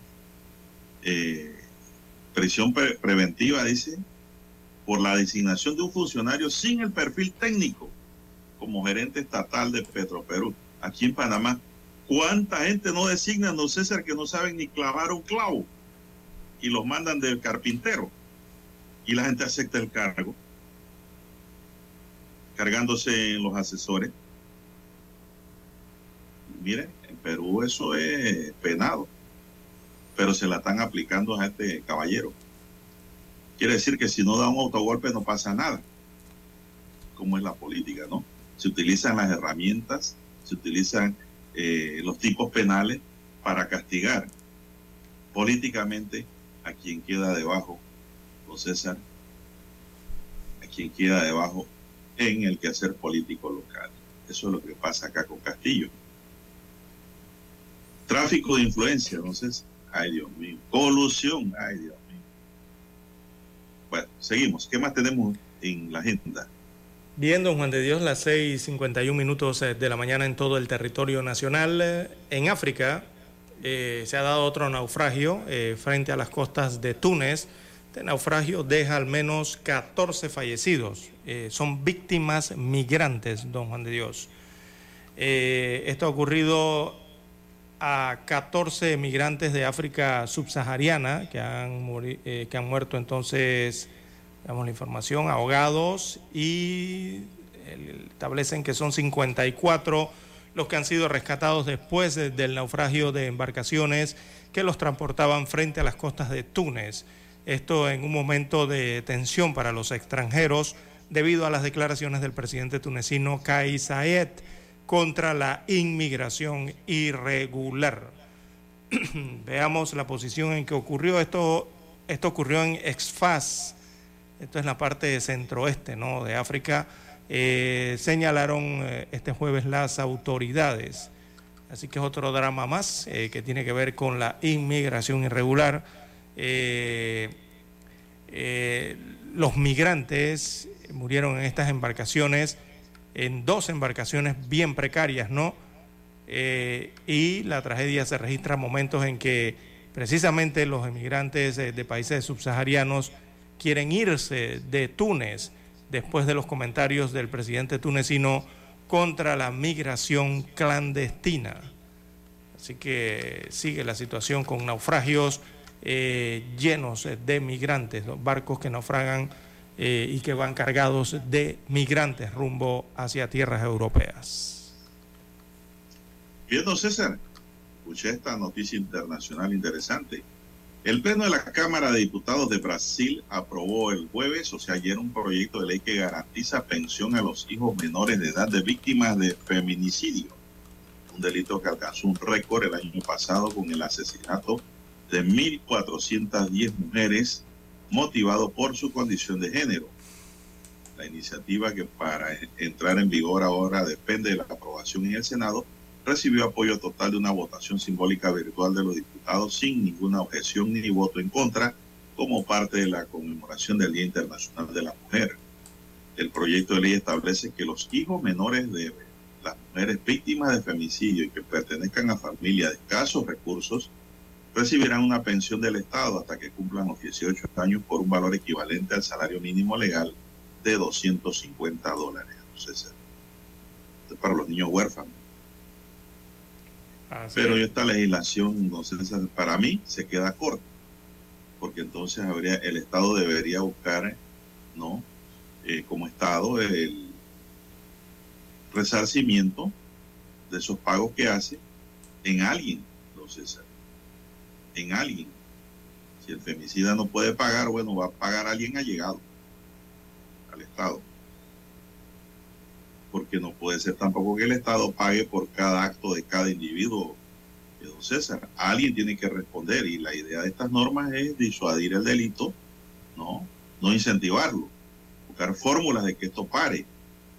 O sea, alguien tendría que pagar, un familiar del que del femicida. Sí, porque evidentemente esto tiene... Aunque fuese dos centavos al mes, pero tiene que pagar. Sí, porque los números eh, presupuestarios, don Juan de Dios, eh, eh, alguien, tiene que, alguien tiene que llenar el presupuesto de alguna forma, don Juan de Dios, y estas leyes impactan en el, presupuesto. Tiene que repetir contra los responsables del hecho. Exactamente, esa es la otra parte, la contraparte, ¿no? pero bueno, será un salario mínimo, entonces... alguien de la familia. Sí, será salario mínimo, establece la ley para los menores de 18 años de edad cuyos familiares, sobre todo las madres, ¿no? hayan sufrido eh, femicidio.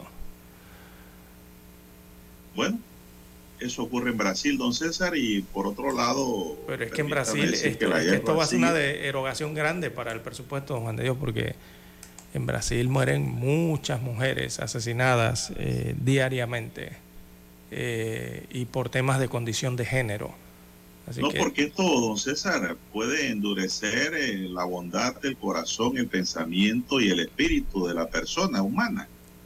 Cuando dice, ah, no, fulano de tal mató al ah, pero dejó niños, ya, pero el Estado paga. Lo va a pensionar. No, está bien, el Estado paga, pero entonces yo le transmito esa deuda al familiar más cercano. Porque tiene que ser así, don César. De, lo contrario, no, no, hay forma de parar esto. Estaríamos en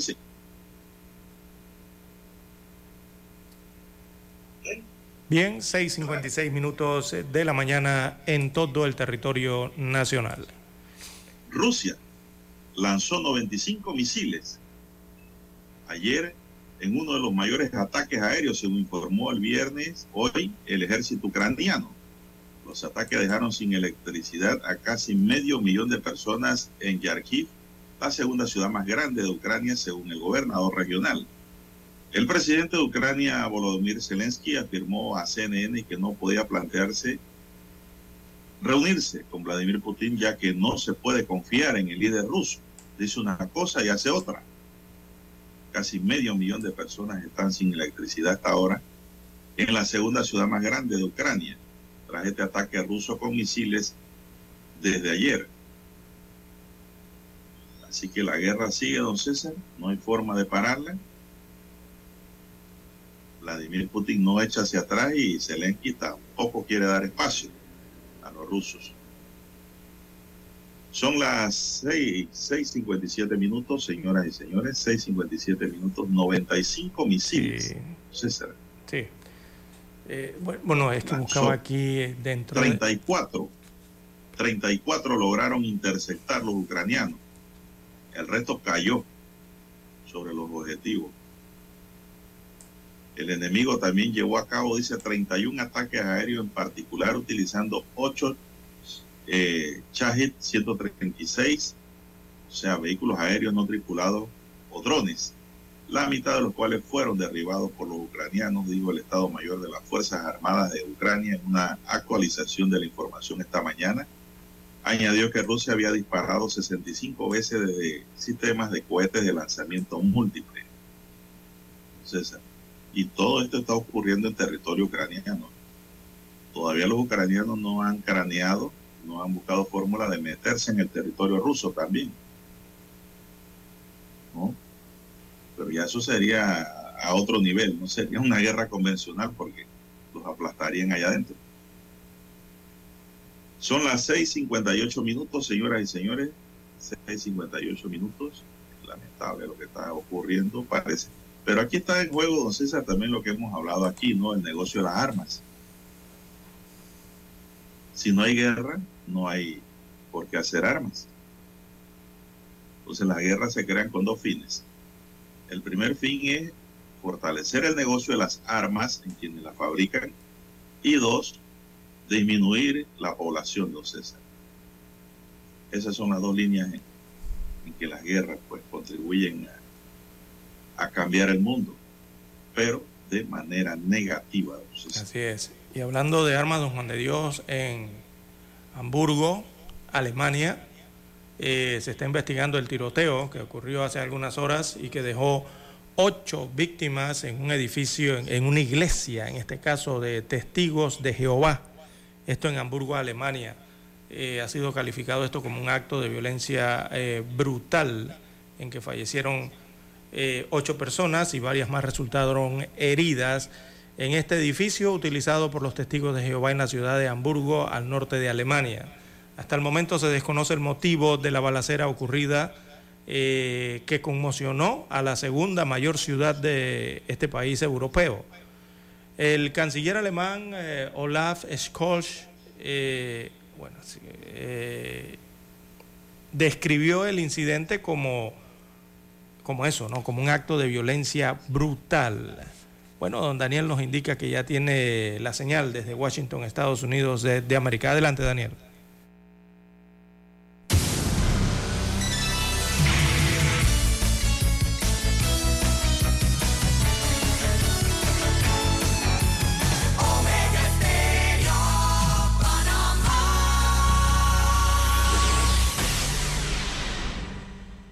El satélite indica que es momento de nuestra conexión. Desde Washington, vía satélite. Y para Omega Estéreo de Panamá, buenos días, América. Buenos días, América. vía satélite desde Washington.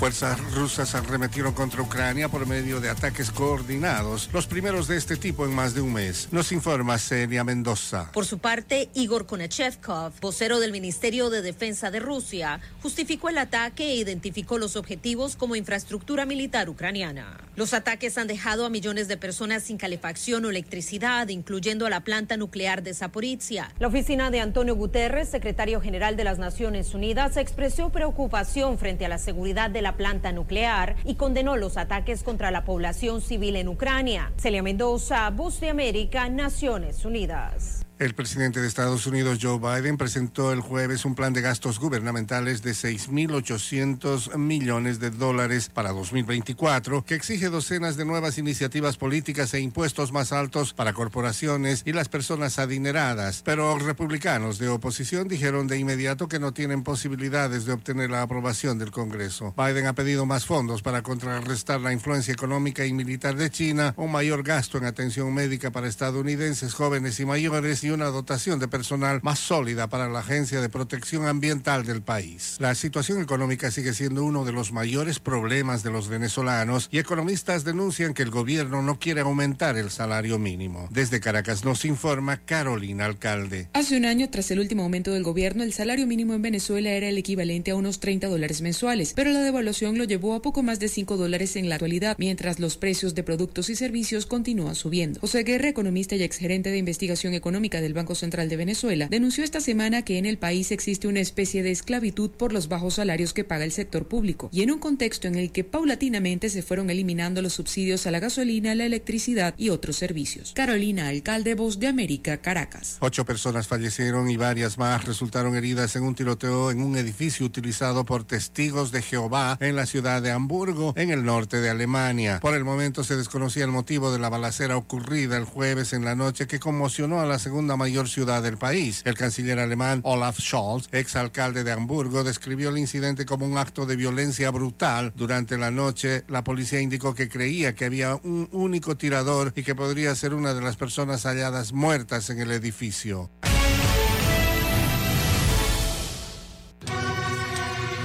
Argentina 1985 relata el juicio a los militares durante el transcurso de ese año, 15 meses después de finalizar la dictadura, un proceso que siempre interesó al director Santiago Mitre. Fue un hecho de un coraje cívico importantísimo eh, y fundamental para reconstruir la democracia argentina. Era interesante para, para volver a relatar en esta época en donde parece que algunos de los valores democráticos están, bueno, no siendo percibidos como deberían. Fue un proyecto para el cual el director realizó un proceso exhaustivo de investigación y entrevistas para captar la cronología histórica y mostrar la perspectiva humana de quienes vivieron el juicio. Lo duro que fue para las personas que vivieron la dictadura, sobrevivir la dictadura, los que pudieron sobrevivirla, y lo importante que se haya hecho este juicio en este contexto y que los juicios al día de hoy continúen, me parece que era algo que, queríamos que las nuevas generaciones o las personas que no lo recordaban tanto lo, volvieran a recordar. ¿Tenías a Ricardo Darín eh, en mente como protagonista desde un principio? Sí, yo con Ricardo había hecho una película antes de esta que se llama La Cordillera. Ahí habíamos entablado un vínculo muy cercano, así que fue una de las primeras personas a las que le, le conté que estaba trabajando sobre esta idea. Afortunadamente él me mostró entusiasmo desde el principio y luego de leer la primera versión del guion quiso además sumarse como productor de la película. Ganadora de un Globo de Oro, Argentina 1985 está nominada para un Oscar como Mejor Película Internacional. Si el domingo sucediera que, que ganamos, voy a estar contento porque creo que la película ha abierto los ojos a mucha gente sobre cuestiones eh, que no recordaba y permite a las personas que vienen luchando por cuestiones vinculadas a los derechos humanos y la democracia. De ganarlo sería el tercer Oscar para Argentina, siguiendo a la historia oficial y El secreto de sus ojos, también protagonizada por Darín. Verónica Villafañe, Voz de América, Los Ángeles. Desde Washington, vía satélite. Y para Omega Estéreo de Panamá, hemos presentado Buenos Días, América. Buenos Días, América. Vía satélite. Desde Washington. Noticiero Omega Estéreo.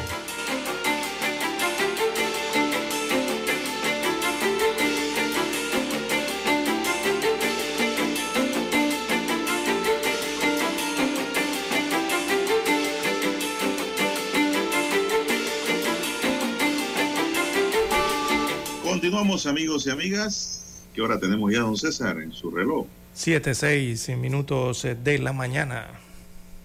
Siete, seis minutos. Entramos en la última media hora de noticias y obtengo información del Panama Global News que dice que luego que la población pasara toda la noche en Ascuas, al no saber si la pequeña Adeline Mailenis Llerena Saldaña, de nueve años, había aparecido, una fuente reveló lo que hallaron en una vivienda allanada. Desde las últimas horas de la tarde, autoridades se habían trasladado a la comunidad de Las Trancas, próximo a la entrada del corredor norte a la altura de Villalucre. Allí fue allanada una vivienda. Una fuente ligada a la investigación indicó que se hallaron cinco indicios de sangre dentro de dicha vivienda, luego que una prueba de quimioluminiscencia, quimioluminiscencia arrojara positivo. Los rastros estaban en el piso, en el linóleo, en la cama, prendas de vestir, zapatos y en la pared, destaca la nota. Autoridades llevarán, llevarán estos indicios ya a un laboratorio para determinar si son compatibles con Adelín. La vivienda está en una invasión y es propiedad de una mujer de 49 años, madre de la persona que está siendo investigada por la desaparición de la pequeña según la nota, es decir, madre del que está preso por otro delito parecido relacionado pues con menores.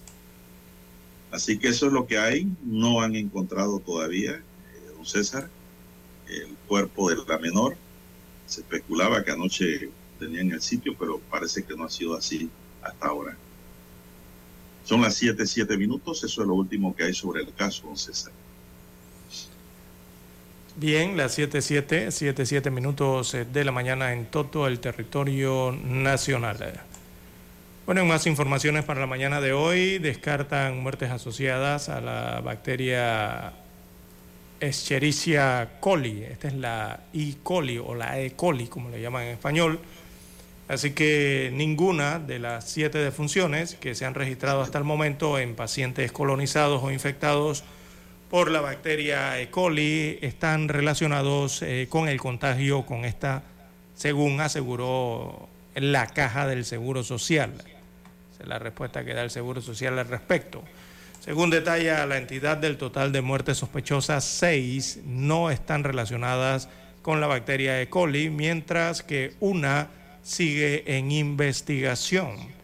El documento suministrado por esta institución de seguridad social también detalla que en las últimas 24 horas no se han registrado nuevos infectados ni colonizados por la bacteria, por la que las cifras eh, se mantienen igual que ayer, miércoles, eh, cuando se contabilizaron 49 pacientes afectados, de los cuales 43 están colonizados y 6 desarrollaron la infección. Esto de acuerdo a la caja del Seguro Social. Bueno, siguen entonces los protocolos frente a esta bacteria Escherichia coli que está afectando entonces principalmente el complejo metropolitano Dr. Arnulfo Arias Madrid de la caja del Seguro Social. Bueno, seguimos acá, don César, con otras notas también. Ayer, tras una operación denominada Hitman, la Policía Nacional, a través de la Dirección de Investigación Judicial y la Dirección Nacional de Inteligencia Policial, DIP, en coordinación con el Ministerio Público y el Servicio Nacional de Fronteras, aprendieron a nueve sujetos requeridos por los delitos de homicidio y tentativa de homicidio. El operativo se llevó a cabo en diferentes puntos de la ciudad capital y en Chepo. De acuerdo a fuentes policiales, estas personas habían cometido sus delitos entre los años 2022 y 2023. Los presuntos asesinos fueron ubicados en los sectores de Guadías, Los Libertadores en Betania, El Chorrillo, Nueva Libia en Alcalde Díaz, Chilibre, Ernesto Córdoba, Ernesto Córdoba Campo en Panamá Norte y Santa Isabel en Chepo. La Policía Nacional informó que la operación arrancó desde tempranas horas de la madrugada tras informaciones de inteligencia. Oye, ¿qué pasó con mi fuente que se me quedó dormida, don César? Ayer no me envió nada. En la acción policial también se decomisaron presuntas sustancias ilícitas y dinero en efectivo. ¿Qué quiere decir esto, don César? Que mi fuente no me envió nada. Quiere decir que no tenía la información, que era una información eh, secreta de estas operaciones, don César, que mi fuente no se enteró. Eso es lo que puedo entender. que dentro de la misma policía hay operaciones secretas para que no se filtre la información. Debe ser, don César. ¿Cómo lo ve? bueno, bueno, de todo ocurre cuando se investiga. Entre los detenidos se encuentra un hombre vinculado a un crimen suscitado el pasado 8 de febrero en el sector de Zapote. En el corregimiento de Chorrillo también fue aprendido un individuo requerido por intento de homicidio que estaba en uno de los apartamentos localizados en la Multi 5 de Barraza. La Policía Nacional informó que mantiene inférreos patrullajes urbanos para sacar de circulación a estos individuos vinculados por delitos contra la vida e integridad personal. Los aprendidos junto a los indicios quedaron a órdenes de las autoridades competentes y serán llevados al sistema penal acusatorio. Bien, esto ocurrió ayer. Son las 7:11 minutos. Bien, 7, perdón, 11 minutos eh, de la mañana en todo el territorio nacional. Bueno, también eh, han surgido reacciones eh, de parte del sector turismo y también otros sectores económicos eh, respecto al anuncio que ha hecho Sandy Cohen, que es representante de Norwegian eh, Cruise Line, eh, que señaló que la agencia de cruceros tenía planeado para el otro año volver a mandar cruceros y eso lo cancelaron. Así que para el 2024 y 2025 ya no hay itinerarios que incluyan a Panamá como home port. El home port es el puerto de salida, ¿no? De donde sale el crucero o regresa el crucero. Y aquí tenemos dos en Panamá, uno en Amador y otro en el Caribe, en la provincia de Colón. ¿Y eso por qué, don César? ¿Cómo? Porque se fueron y no bien dicen que no van No a volver. la empresa no ha explicado, eh, la línea de cruceros Norwegian eh, no, ha, no ha dado una explicación de esto todavía. No hay ningún, rele- eh, no hay ningún comunicado de prensa eh, en su página eh, del holding que maneja esta empresa de cruceros. Hasta la mañana de hoy no han emitido ningún comunicado de prensa al respecto con estas decisiones eh, respecto a los puertos en Panamá. Pero bueno, don Juan de Dios, eh, presuntamente Bueno. se irán, se van. La empresa no lo ha confirmado, pero todo indica que parece que no van a seguir entonces brindando ese, esas salidas desde Panamá. No es que no van a pasar más por aquí. Eh, los viajes de... pasar. Sí, ellos van a pasar. eso- Lo único es que usted tendrá que abordar en, en otro punto, en, no sé, en New Orleans, en, en Orlando, en Miami, en Nueva York, en California, no sé, en San Diego o, o otros puertos y verá pasar los barcos por aquí, ¿no? Por el canal de Panamá. Ellos tienen que atravesar el canal para ir a otras rutas, pero simplemente los verá pasar. Eh, ya esos cosa- barcos no pararán allí en Amador como los veía anteriormente. Eh, Usted iba por la cinta costera en su automóvil y veía los, los cruceros estacionados allí. Bueno, ya no los verá allí. Y tampoco llegarán entonces a Colón, eh, esto según a partir del 2024 Bueno, yo, yo, y yo- 2025. Yo, yo soy, yo, soy, yo soy optimista, don César, yo espero que vuelvan. ¿Por qué? No, sí, claro. Por- porque con la posible salida de la línea de cruceros Norwegian Cruise Line del puerto de Amador, del puerto de Amador, aquí me le pusieron puerto, Pueden venir puer- otros. puerto. El gobierno de Panamá publicó en la Gaceta Oficial un incentivo a cruceros. Hay un incentivo nuevo. El presidente de la República, Laurentino Cortizo, y el ministro de Comercio, Federico Alfaro, firmaron el decreto 8 de 9 de marzo de 2020 que establece incentivos de promoción turística a los buques de transporte de pasajeros. Una de las condiciones es que la operación se realice durante el año 2023 y que el crucero compruebe que en un mínimo del 80% de los pasajeros embarcados sean internacionales, no residentes. Se le reconocerá el 100% de reembolso del pago de peaje. Entonces, mire ese Ah, el pago del peaje por dónde? Por el canal de Panamá. Dice la nota el peaje. Tiene ¿Y que ser por el canal paga? de Panamá. Sí, ¿por qué donde más se paga peaje? Exactamente. Ajo, entonces eso, digo, es que ese es un incentivo que ya tenía Pero- esta pero- empresa pero- que se va. Me gustaría, me gustaría saber si la ACP sabe de esto. Eh, sí, porque yo creo ellos realizaron un acuerdo, un convenio hace algunos años atrás, en medio de la pandemia, eh, precisamente con esta empresa eh, Norwegian eh, Cruise Line, que era precisamente eso, el peaje para atravesar el canal de Panamá.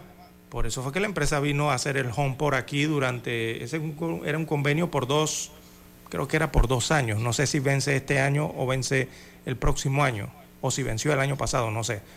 Pero me parece que es el mismo que está anunciando ahora el, el gobierno central. Pero el detalle con esto es, quizás vuelvan a lo mismo. Vio el periodo que tiene, solamente dijeron para el año 2023. ¿Y qué pasó con el 24 y el 25? Y... bueno, hay incentivo. O sea, pero es un incentivo a corto plazo. En el año 2023, antes de la promulgación del decreto, el reembolso sería de 80%.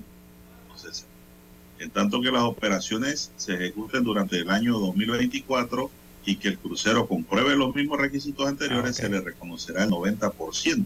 Es para dos años entonces.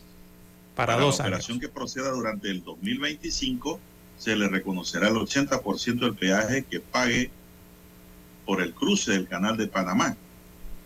Para los años 2026-2027 se le reconocerá 70% y 60% de peaje por el cruce del canal de Panamá.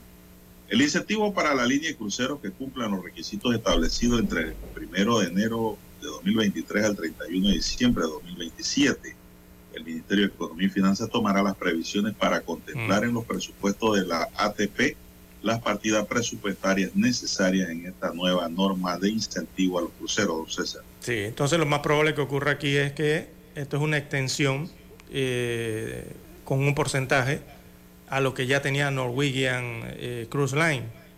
Lo más probable es que esta misma empresa regrese y vengan otras empresas también que se vean beneficiadas con ese incentivo. Es que eso va a llamar la atención de otras Exactamente. Lo que ocurre es que ese incentivo lo tenía esta empresa y parece que venció este año o el año pasado. Y usted sabe, eh, mire, ¿por qué una empresa de cruceros deja un puerto base estacional o se muda de operaciones a otro puerto? Digo, yo nada más le hallo dos situaciones. Una, algo que haya ocasionado que se pierda el interés en viajar desde ese puerto. O se ha perdido el interés en viajar hacia algún destino del barco con base en ese puerto. Yo me quedo con la primera. Si van a dar nuevamente los incentivos, lo más probable es que esta misma empresa regrese y vengan otras más.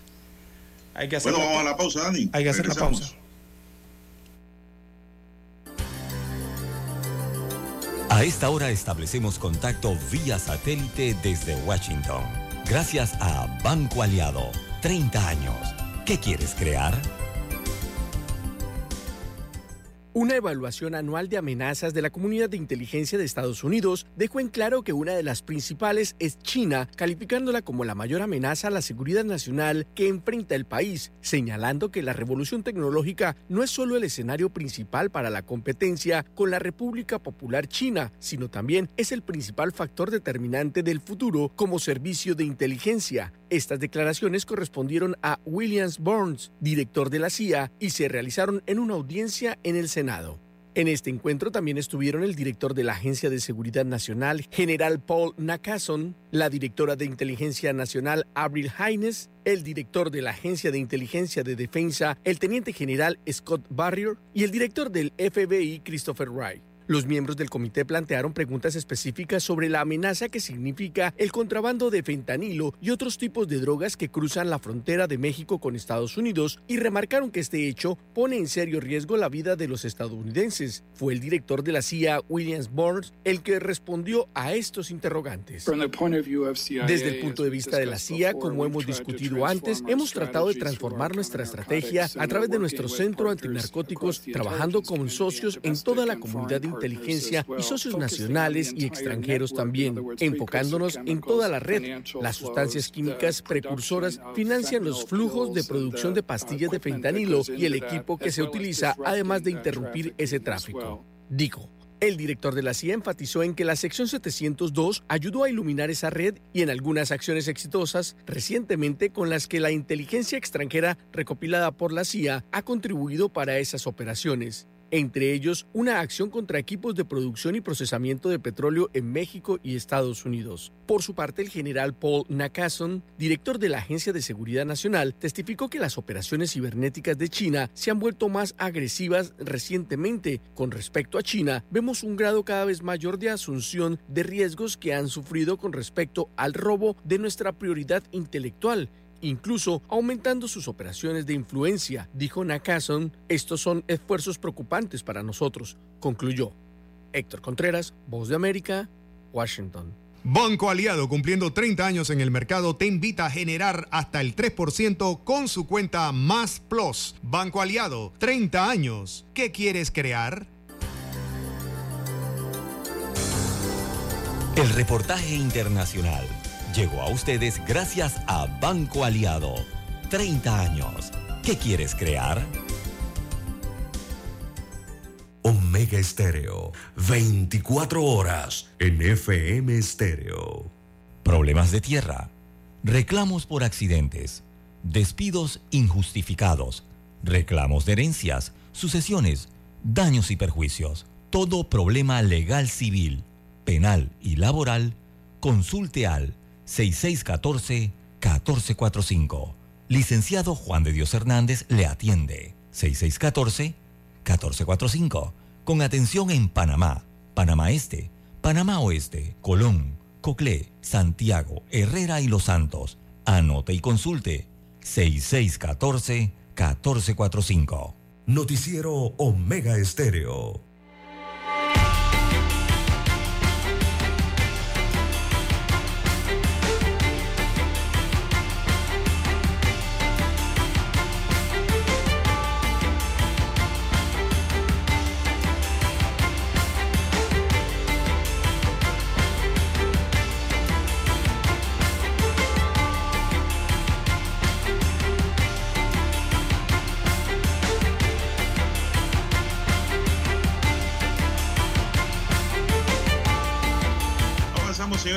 Son las 7.23 minutos ya. 23 minutos pasadas las 7 de la mañana. Bien, denuncian al rector de la UTP ante la Defensoría del Pueblo por supuestos despidos arbitrarios de funcionarios. Un grupo de docentes y funcionarios de la Universidad Tecnológica de Panamá denunció ante el defensor del pueblo, Eduardo Leblanc, una ola de despidos y tratados arbitrarios, inconsultos, ejecutados supuestamente por el rector de esta Casa de Estudios Superiores, Omar Olmedo Esprua Pino. Destaca la nota según los denunciantes, entre ellos Alcibiades Maita, Edilberto Hall y Alexis Tejedor, dos días después que el rector Pino tomó posesión del cargo el 2 de febrero de 2023, inició una ola de despidos y traslados arbitrarios, inconsultos sin acatar las formalidades en la ley. En una nota dirigida al defensor del pueblo, los denunciantes señalan que el rector ha impuesto un clima de prepotencia y hostilidad en contra de miles de funcionarios de la UTP que no lo apoyaron en sus aspiraciones electorales. Destacan que en representación propia y de miles de seres humanos de la UTP, acuden ante la Defensoría de- del Pueblo a presentar formal denuncia en contra del rector, Espuro Apino, ya que muchos funcionarios se sienten atemorizados de ejercer su defensa, ya que se ha creado en la UTP un ambiente totalitario, dicen. La denuncia es por la supuesta flagrante violación de los derechos de las personas que laboran en la UTP tras considerar que han sido violados el artículo 8, el artículo 3, el artículo 23 y el artículo 24, aunque no limitativamente, de la Convención Americana de Derechos Humanos y el artículo 32 de la Constitución, y los artículos 34, 155 y 201 de la Ley 38 de 2000, así como la Ley Orgánica de la Universidad Tecnológica de Panamá. Dice la denuncia que llevaron ante el defensor del pueblo, don César. Así es. Y el tema, don siete- César, es que el defensor del pueblo no tiene facultad para reintegrar a ninguno en su puesto. No. No tiene. Esto tiene otros canales, don César. Están los recursos de reconsideración, de apelación. Y pues está la Corte ahí en su sala tercera esperando todo tipo de demanda de plena jurisdicción, es decir, que afectan los derechos personales ¿no? del demandante para reintegrarse en su puesto, ya sea porque lo hayan trasladado o porque lo hayan despedido. No sé qué dirá el defensor del pueblo ante esta denuncia, ¿no? Y que se hace pública también, ¿no? La denuncia pública a veces tiene muchos efectos también positivos. Son las 7.26 minutos, ya al cierre, ¿qué más tenemos, César? Bueno, nos consultan sobre el tema del contrato de la minera Panamá. Eh, ayer eh, los ministros salieron a explicar, los que están relacionados con este tema, ¿no? Trabajo, ambiente, el de comercio, industrias y algunas otras instituciones, eh, a explicar el contrato, eh, o el no, el contrato no, el acuerdo que lograron con Minera Panamá, eh, explicar entonces las cifras, ¿no? Y cómo se va a realizar. El detalle aquí, don Juan de Dios, es que, bueno, con todo este asunto de la minera Panamá habrá quienes estarán de acuerdo y otros que no estarán de acuerdo, ¿no? Con lo aprobado. La minera, a través de su página de internet, a través de la página del holding de First Quantum, dio una información, o, o más bien dio más información a sus inversionistas eh, que la dada por el gobierno central aquí en la República de Panamá a los verdaderos dueños del recurso, ¿no? que son los panameños y el propio gobierno. Pero bueno, eh, señala entonces que, por ejemplo, la minera, antes de, señalan que regresarán 20 millones de dólares, eh, con eso cubrirán las regalías hasta el año 2022, y ya ahí viene la primera pregunta, ¿no? Eh, si es tan ilegal desde el año 2017 hasta el 2023, eh, esos 20 millones serán para cubrir eh, todos esos gastos o lo que debieron entregar al Estado. Son casi Lo más probable años. que no. Son casi cinco años, sería 20 entre, serían 4 millones por año. Y la minera ganó más dinero en la venta de cobre eh, durante estos años, 19, 20, 21 ganaron hasta 300, hasta 3.200 millones de dólares en ventas. Así que por allí ya arrancan las preguntas, ¿no? Y hay muchas más respecto a lo que se explicó por parte del Estado y lo que explicó a sus accionistas la propia empresa minera. Bueno, se nos agotó el tiempo. Mañana seguiremos con el tema. Don Daniel Arauz Pinto nos acompañó en el tablero de controles.